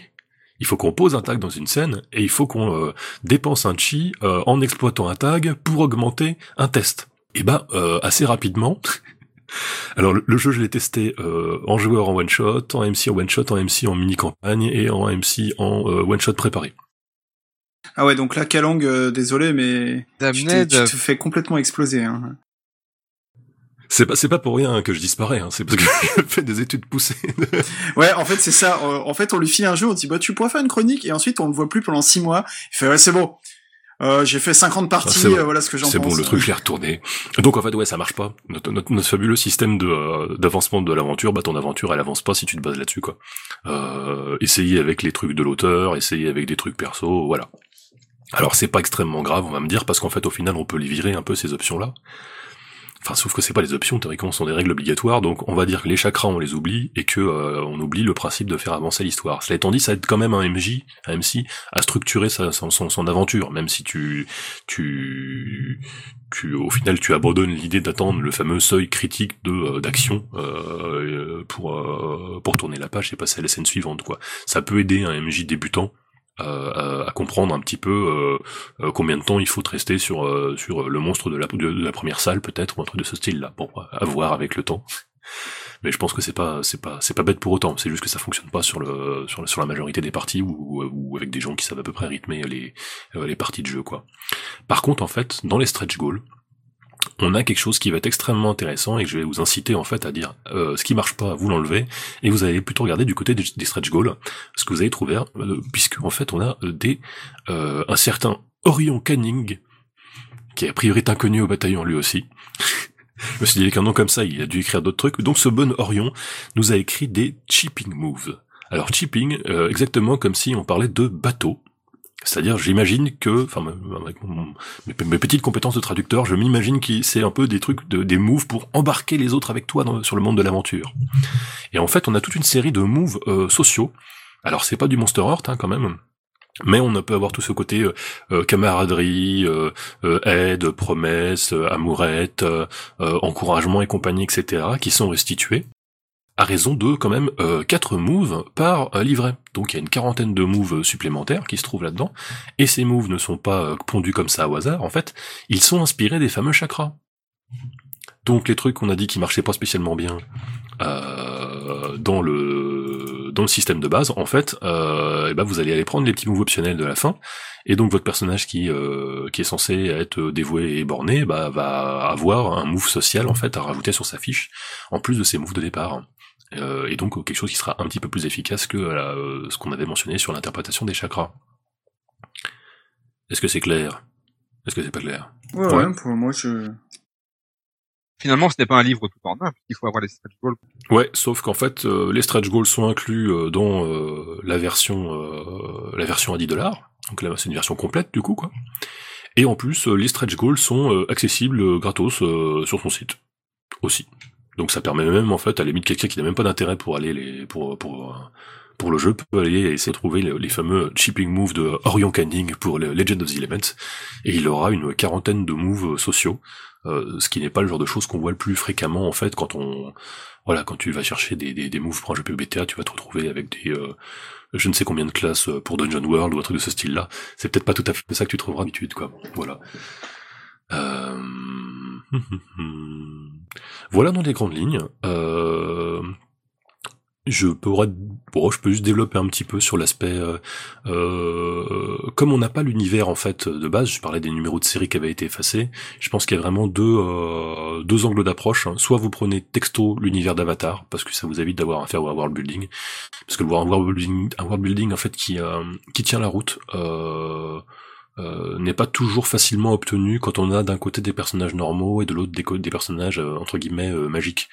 C'est un peu pareil que comme on fait un, quand on fait un world building de, de monde avec des super-héros, il y a un certain nombre de choses qu'on prend pas en considération et on, je pense qu'on assez fréquemment on retombe un petit peu sur des espèces de standards et, qui au final tiennent pas la route et très fréquemment super-héros ou même Legend of the Elements on, on, retombe sur des trucs un petit peu à la à la Civil War quoi avec euh, les, euh, les gens avec des pouvoirs euh, qui au final sont recensés par l'État, etc., etc., qui sont pas nécessairement toujours des bases de des, bases de, démarrage super super exploitables.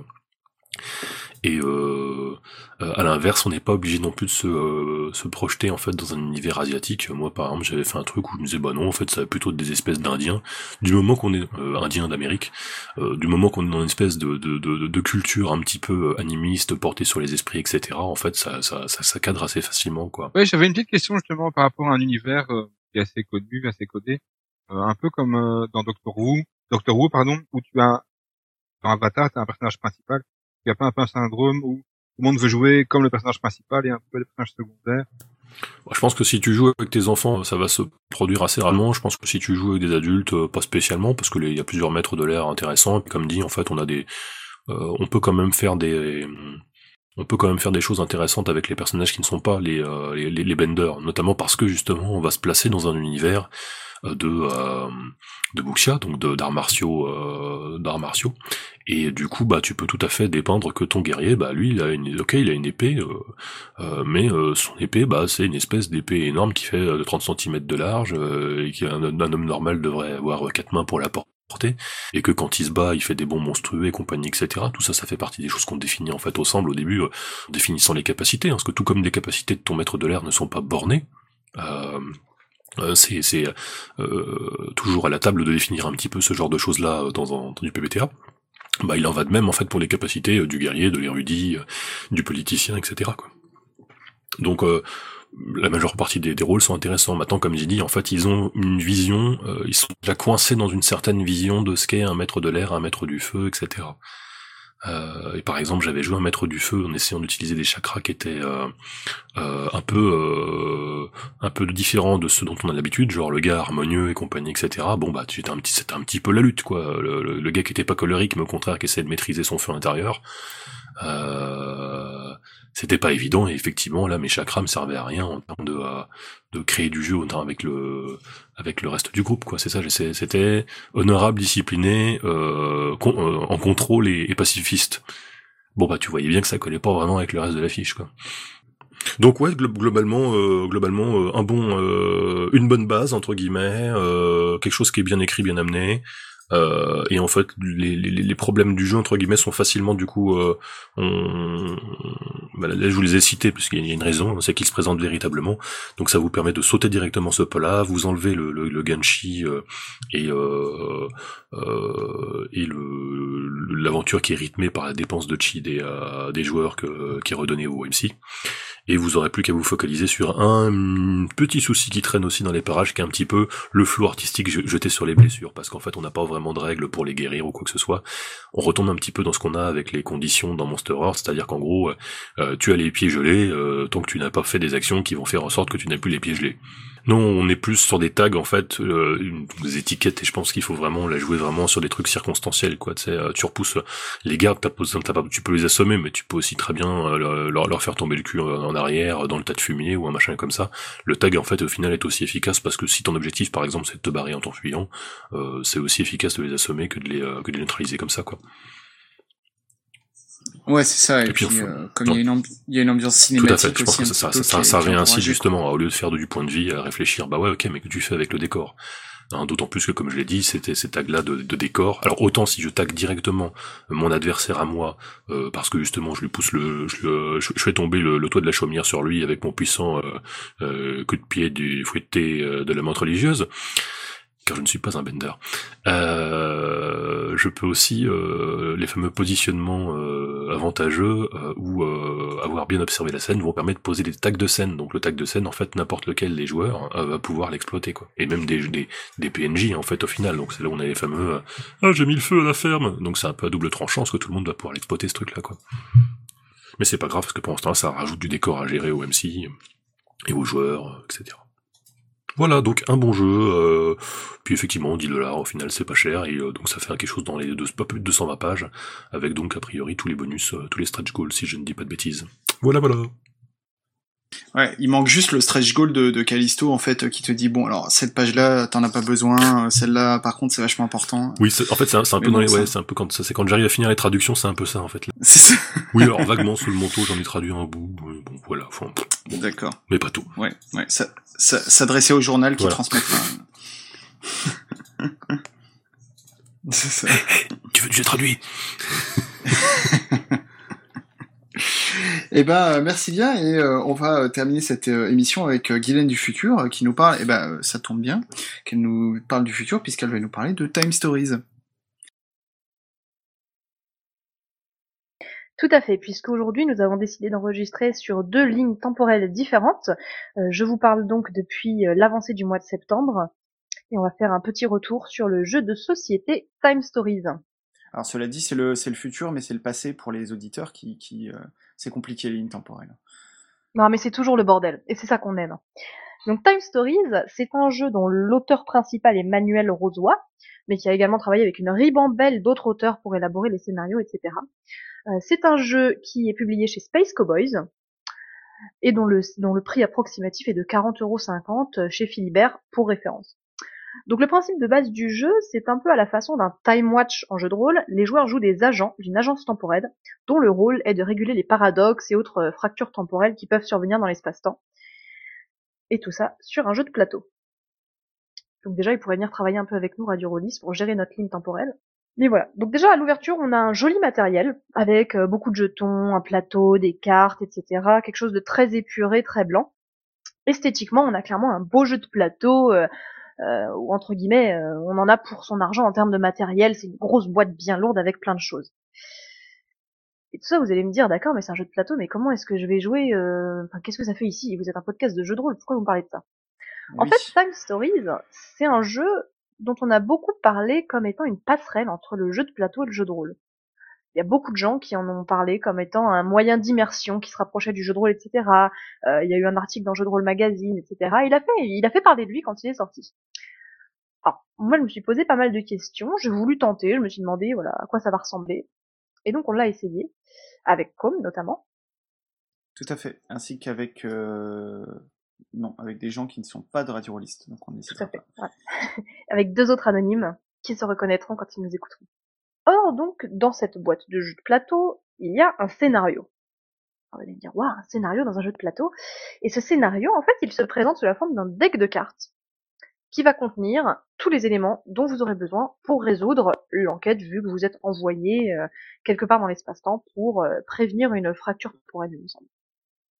Alors, je vous, je vous dis tout de suite que cette euh, critique chronique sera sans spoiler. Donc, je vais essayer de faire de mon mieux pour ne pas révéler, enfin, ne révéler aucun élément de, euh, de l'enquête et du scénario qui est dans la boîte de base, puisque donc dans la boîte de base, vous avez le matériel de jeu et un scénario. Ouais, et ça c'est la, la, particularité du truc, c'est que on, même nous qui avons joué au jeu, on ne savait absolument rien de, du contenu avant de commencer, quoi. C'est ça. Et euh, moi, quand j'ai déballé la boîte chez moi, euh, j'ai vu le deck de cartes, il y a un gros truc dessus, et dire ne pas ouvrir avant de commencer à jouer. Donc euh, clairement, j'avais pas le droit d'ouvrir le deck de cartes avant de regarder les cartes ou le matériel. Enfin, aussi, le matériel des cartes. Et donc ces cartes elles-mêmes vont contenir des sets de cartes qui vont faire des lieux, des cartes objets, des cartes personnages et tous les éléments dont on va avoir besoin autour de, autour de la table pendant la partie. Donc ce deck doit rester secret. Il va révéler les éléments de résolution de l'enquête et votre évolution dans les lieux, dans le temps, dans ce qui va se passer. C'est un, au niveau du game design, je trouve que c'est vraiment très bien fait justement cette utilisation du matériel, l'agencement des cartes et des pions sur le plateau, euh, qui va symboliser comment la partie se déroule, le lieu dans lequel vous êtes, euh, la place des personnages. Il y a, ça, je trouve qu'il y a vraiment un très très bon travail de ce côté-là en termes de game design pour euh, pour visualiser en fait euh, la partie et la fiction à travers le plateau. Pour moi, c'était une assez agréable surprise de voir euh, comment est-ce que euh, la technique du jeu de plateau vient se mettre au service d'une fiction qui va plus se rapprocher du jeu de rôle. Il y a des choses toutes bêtes, hein, mais par exemple les cartes lieux, elles sont composées donc de plusieurs cartes, ça peut être deux, quatre, cinq, six cartes, qui vont être mises face cachée les unes à côté des autres, et en fait, euh, donc sur le dos de la carte, la face que vous voyez, et eh ben collé tout ensemble, ça fait un panorama du lieu dans lequel vous êtes. Et c'est assez bête, mais je sais pas ce que t'en penses, quoi, mais moi je l'avais trouvé que c'était une quelque chose d'assez sympa euh, d'un point de vue immersif. Euh, Ouais, tout à fait. C'était assez malin parce que euh, une fois que le lieu est révélé, en fait, euh, on, on, peut vraiment, euh, presque à la manière d'un point and click, hein, je crois que c'est une des une des comparaisons que tu avais utilisées, dire bon bah alors tiens là il y a un placard au fond de la salle, je vais aller voir, etc. Et la, la, description, parce qu'il y a une description textuelle en fait des lieux en même temps, colle à ça. Et c'est voilà, il y a, y a, un côté assez logique en fait. Je vois ça sur l'image, donc je vais aller voir ce qui se passe, tel endroit, tel objet, telle personne, etc. Oui, donc au final, c'est assez intuitif hein, de ce côté-là. Une fois que euh, les règles de base, euh, ont été prises en main, je trouve que l'appréhension du jeu est assez intuitive. Et donc pour résoudre l'enquête, vous allez disposer d'un certain nombre d'unités de temps pour résoudre cette enquête. Et donc de plusieurs essais pour résoudre l'enquête, car euh, je vous préviens tout de suite, tout est prévu pour que vous ne puissiez pas résoudre l'enquête du premier coup. Ou en tout cas, s'il y en a parmi vous qui sont parvenus, euh, qu'ils nous le disent en commentaire, parce que moi, je ne vois pas comment c'est possible en tout cas pour l'enquête qui est dans le jeu de base. Donc vous allez disposer, admettons, de 30 unités de temps et des actions vont vous prendre des unités de temps. Se déplacer, euh, utiliser ceci, un combat, euh, ce sont des choses qui vont vous prendre du temps. Et donc vous allez arriver à votre compteur de zéro. Et là, euh, si vous avez... peut-être que vous avez échoué, peut-être que vous avez réussi.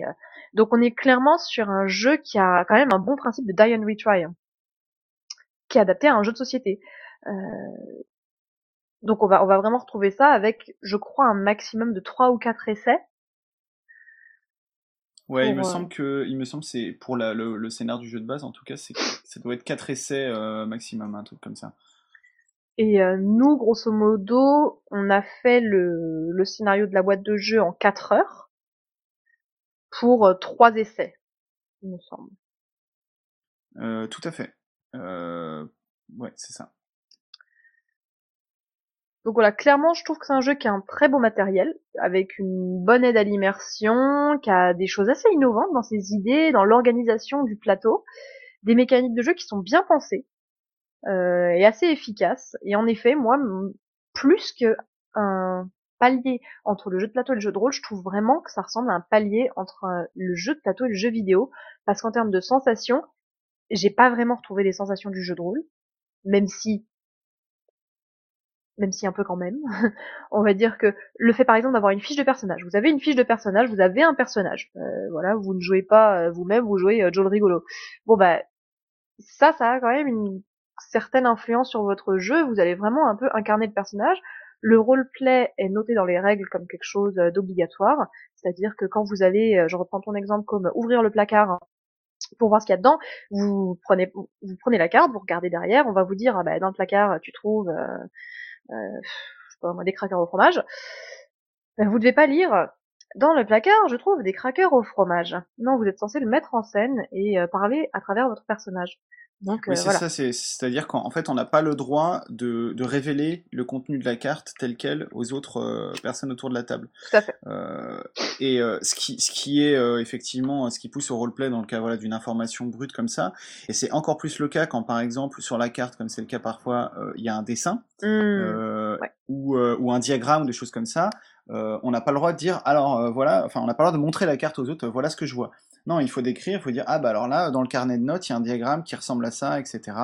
Euh, et tout de suite, euh, effectivement, ça, ça, pousse un petit peu à une, une espèce quand même de, de semi-immersion, parce que c'est vrai que euh, on n'est pas du tout dans l'optique de, de, jouer un rôle euh, comme ça pourrait être le cas dans un jeu de rôle classique. On est en effet dans une sorte de semi-roleplay, avec malgré tout des sensations qui restent assez éloignées du jeu de rôle, je trouve, et qui moi me font beaucoup plus penser aux sensations que j'ai face à un point and click en jeu vidéo, ou même à un livre dont vous êtes le héros, ou une BD dont vous êtes le héros.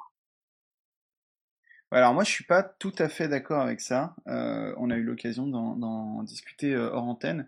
Euh, je comprends pourquoi tu dis ça, mais je je suis pas sûr que ce soit la que ce soit la enfin ah, je suis pas sûr que ce soit la, la comparaison la plus la plus efficace parce que effectivement, il y, a des, mécanismes similaires. Il y a le, die and retry dont, tu parlais, qui, euh, pour le coup, ouais, est, pas du tout présent euh, ni dans le jeu de rôle ni dans le jeu vidéo. Encore que euh, dans le jeu de rôle, on peut se refaire un perso, donc finalement, ça peut, quand, on meurt, donc finalement, ça peut, être similaire.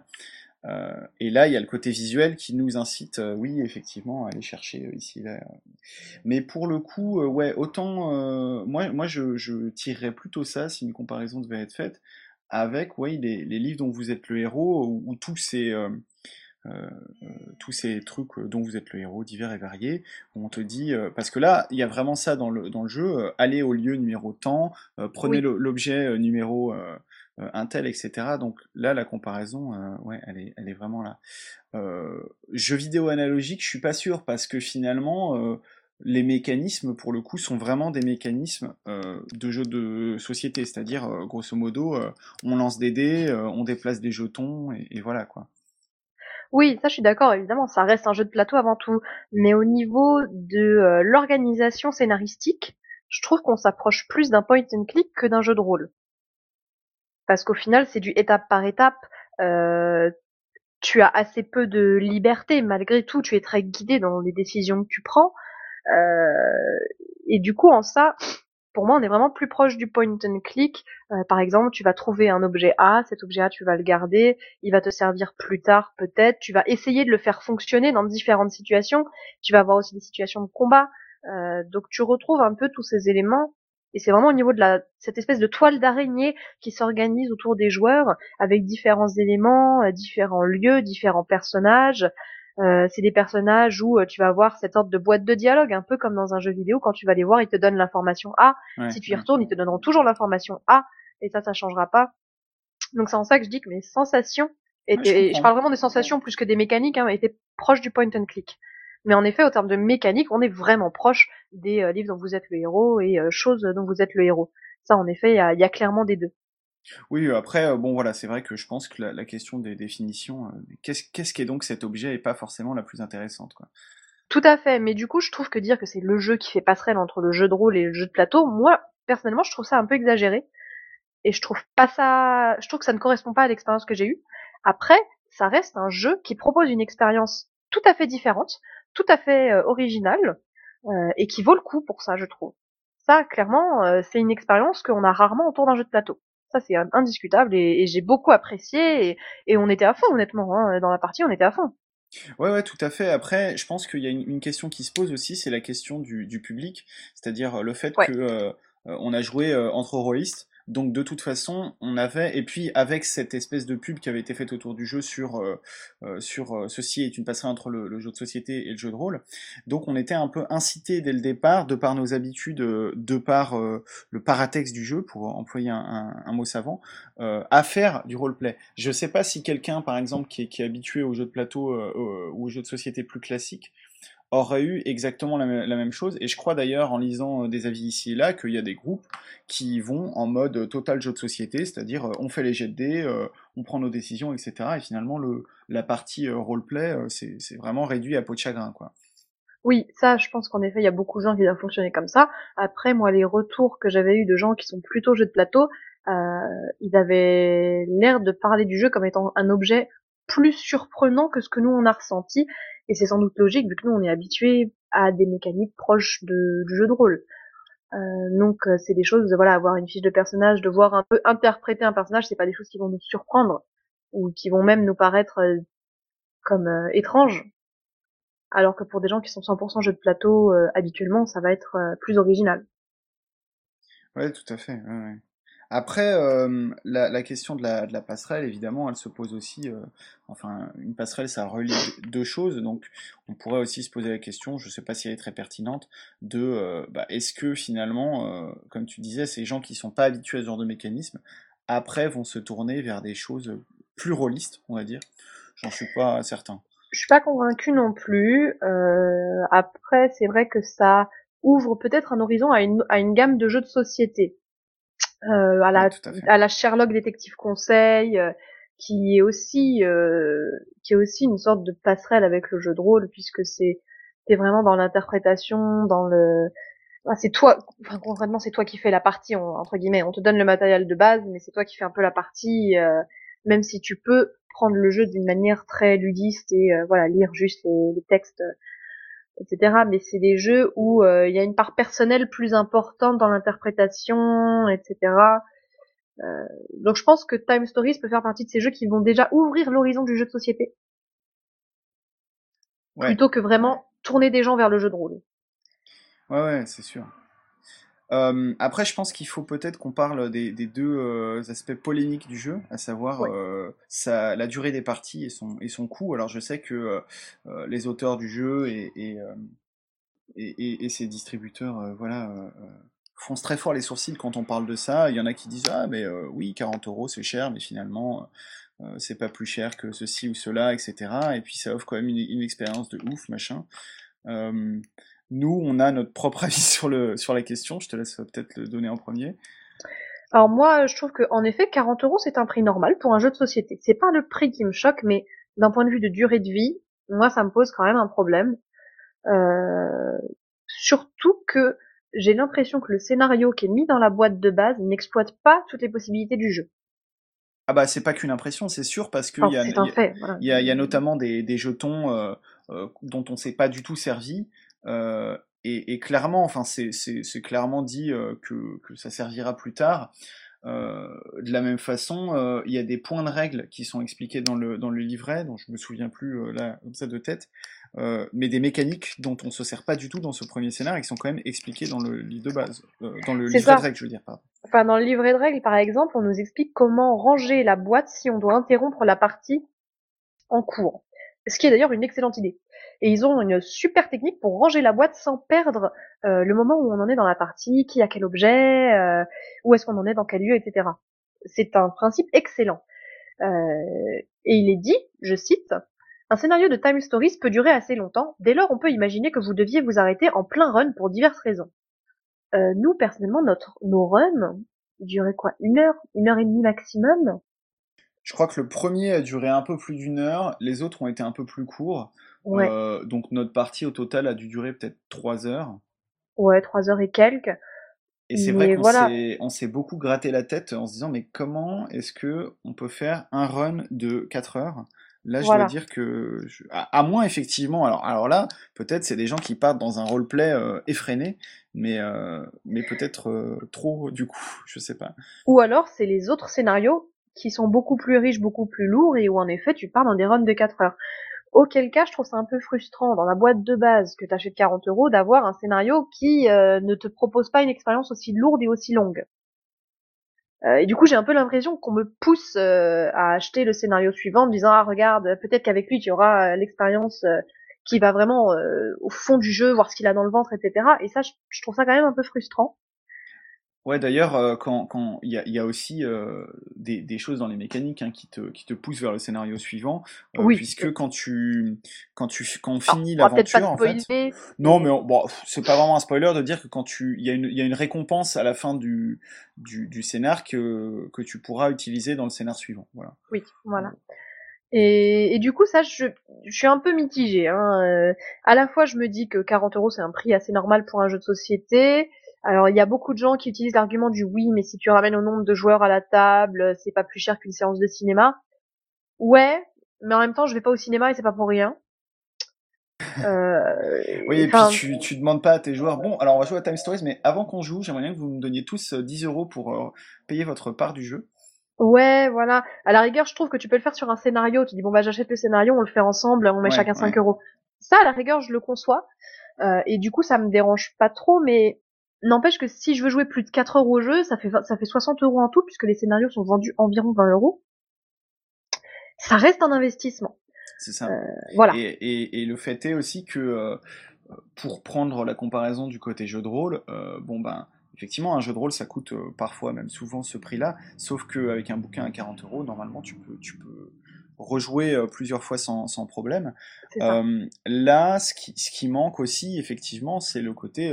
Bah, il y a que des scénarios préécrits, quoi. Je crois que euh, il y a une, une incitation euh, aux joueurs à créer leur propre scénario, mais euh, en l'état des choses, euh, c'est beaucoup plus compliqué, ne serait-ce que pour des raisons euh, matérielles, et donc je suis pas sûr Oui. qu'il y en ait des tonnes qui émergent, quoi.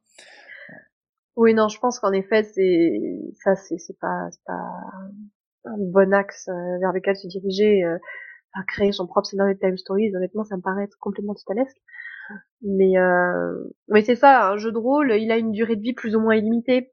Normalement, euh, les trucs classiques, on va dire, il y en a qui ont une durée de vie limitée, les jeux à secret, etc. Mais t'as quasiment aucun jeu qui coûte 40 euros et qui dure 4 heures.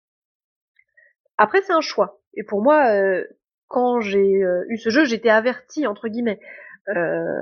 Donc c'est un choix à faire, c'est un parti pris que prend le jeu, c'est un parti pris qui se respecte, mais faut en être conscient. Parce que si tu, si tu achètes le jeu en disant ouais cool, je vais pouvoir faire 15 parties et que euh, tu te rends compte qu'au bout de 4 heures, ben non, t'as fini, faut acheter la suite, c'est un peu la douche froide quand même. Oui, oui, ça, ça, ouais, voilà, c'est pour ça aussi qu'on insiste un peu dessus parce que clairement, la, enfin, je sais pas ce que t'en penses, hein, mais pour moi, la rejouabilité est, nulle. Hein, C'est-à-dire, je me vois ah pas. Oui. Ah oui, non, la, la rejouabilité, euh, oui, non, elle est... Ou alors, euh, dans 5 ans, si j'ai complètement oublié euh, la façon dont l'affaire se résout, peut-être. Et euh, ce serait intéressant de voir si à ce moment-là c'est faisable, mais bon. ah, dans 5 ans. voilà, c'est ça qui devrait mettre sur la boîte. Le jeu que tu peux sortir tous les 5 ans. Moi, ça me donne envie de tester les scénarios suivants concrètement, euh, d'avoir fait la première partie, ça me donne envie de voir euh, les scénarios suivants dans d'autres contextes, parce que pareil, les univers sont très différents, donc ils proposent pas les mêmes possibilités de jeu. Euh, là, on en a un qui se passe dans les dans l'Angleterre des années 20, il me semble. Oui, c'est ça, je crois. Ou époque victorienne, peut-être, je sais plus trop. C'est les années. Ah, euh, le scénario de la boîte de base, c'est les années 20. Ouais, ouais. C'est les années 20. C'est clairement euh, d'ailleurs euh, un truc entre, on va dire Cthulhu et Maléfice au niveau de l'ambiance. Hein. Oui, oui, oui, tout à fait. après, il y en a dans les scénarios que vous pouvez acheter à part. Il y en a un qui est plutôt médiéval fantastique. Il y en a un, il me semble, qui est en Égypte ancienne. Ouais, c'est ça. Et, et, un dernier, je me rappelle plus. Et d'ailleurs, bah voilà, dans les dans les mécanismes qui sont pas exploités euh, euh, dans le scénario de base. Ça, je trouve ça euh, assez intéressant, c'est-à-dire que c'est aussi adapté au type d'univers. C'est-à-dire que là, dans ce scénario-là, qui se passe dans un asile, on reste sur des trucs assez classiques, c'est-à-dire que les, différents personnages ont des, capacités spéciales liées à leur névrose ou à leur folie. alors que par exemple, a priori, d'après ce que j'ai pu en voir dans le livret dans le livret de règles, euh, dans le scénar médiéval fantastique, il y a un système d'inventaire, il y a un système de sorts pour le magicien du groupe, etc. Donc ça s'adapte un petit peu et, je serais curieux de voir à quel point le, système en fait est souple et, et, permet comme ça différentes choses. Euh. Tout à fait. Et du coup, je pense qu'il y a vraiment beaucoup de possibilités au final euh, et beaucoup de choses qu'on peut exploiter dans des scénarios différents. Et ça permet aussi d'avoir des expériences, je pense, très variées euh, d'un scénario à l'autre quoi. Tu vas pas du tout avoir le même ressenti la même expérience avec le scénar de base qui se passe dans les années 20 un peu en mode Cthulhu qu'avec le scénario Medfan ou d'autres. Et du coup ça je serais assez curieuse de voir comment les expériences s'agencent les unes avec les autres. Voir comment ça se passe. Mais encore une fois euh, c'est pas pour toutes les bourses clairement. Ouais, ouais, et ça euh, c'est un point noir mais en même temps c'est un choix de l'éditeur et des concepteurs, je pense. Euh, et voilà, c'est pourquoi pas. Je, je pense pas que ce soit euh, quelque chose qu'on peut euh, utiliser pour vraiment blâmer le jeu et dire ah ben non c'est pas bien parce que c'est trop cher. Non, bah c'est un parti pris. C'est un jeu qui en effet nécessite un investissement financier et il faut le savoir. Vous en aurez pas autant pour votre argent avec un Time Stories qu'avec euh, un jeu de plateau plus classique ou un bouquin de jeu de rôle plus classique que vous pourrez ressortir euh, tous les 15 jours. Mais globalement, moi, j'ai été satisfaite de l'expérience. Euh, j'ai envie de voir la suite et je trouve que ouais, parler d'une passerelle avec le jeu de rôle, c'est un peu exagéré, mais plutôt d'un jeu de plateau qui va élargir la définition de ce qu'est le jeu de plateau. Oui, c'est ça en fait. Je pense que c'est plutôt dans ce sens-là qu'il faut le voir quelque chose qui est, qui est, je le disais hein, tout à l'heure en, introduction de l'émission, euh, pas tout à fait un jeu de société, euh, pas tout à fait un jeu de rôle, quelque chose euh, voilà, qui, est encore dans une zone un peu floue et, qui laisse aussi, je pense, qui ouvre aussi une porte pour le jeu de société en général, dire bon bah voilà, on peut faire ça, donc maintenant ça, ça ouvre d'autres possibilités. Exactement. Voilà, donc ah bon, t'avais quelque chose à rajouter Non, moi bah, c'est ma conclusion. Euh, voilà, à vous de voir euh, si vous pouvez, si vous voulez, euh, et n'hésitez pas à, nous donner vos feedbacks là-dessus également. Ah ouais, tout à fait. Et, et, et postez vos postez vos stats. combien combien de runs ça vous a pris et combien de temps Comme ça, on peut faire on peut faire des, des moyennes et des statistiques. Il y a des gens dans l'équipe qui aiment bien faire des, des petits graphiques. Je suis sûr que ça va faire plaisir. Eh ben, euh, merci euh, Guylaine, je te laisse euh, retourner euh, dans ta ligne temporelle et puis moi je vais, je vais revenir dans le, dans le passé du passé pour conclure l'émission avec mes petits camarades. Bon bah tu leur diras bonjour de ma part. Ça marche. Salut. Au revoir. Eh ben, merci Guylaine du futur et on va terminer notre émission là-dessus. Donc euh, merci encore à Kalong et à Callisto. Et euh, je vous donne rendez-vous, euh, alors le mois prochain, je vous le rappelle, pour notre direct, le 2 octobre, et à défaut, eh ben, ce sera dans, votre, dans vos oreilles, le 15 octobre. Salut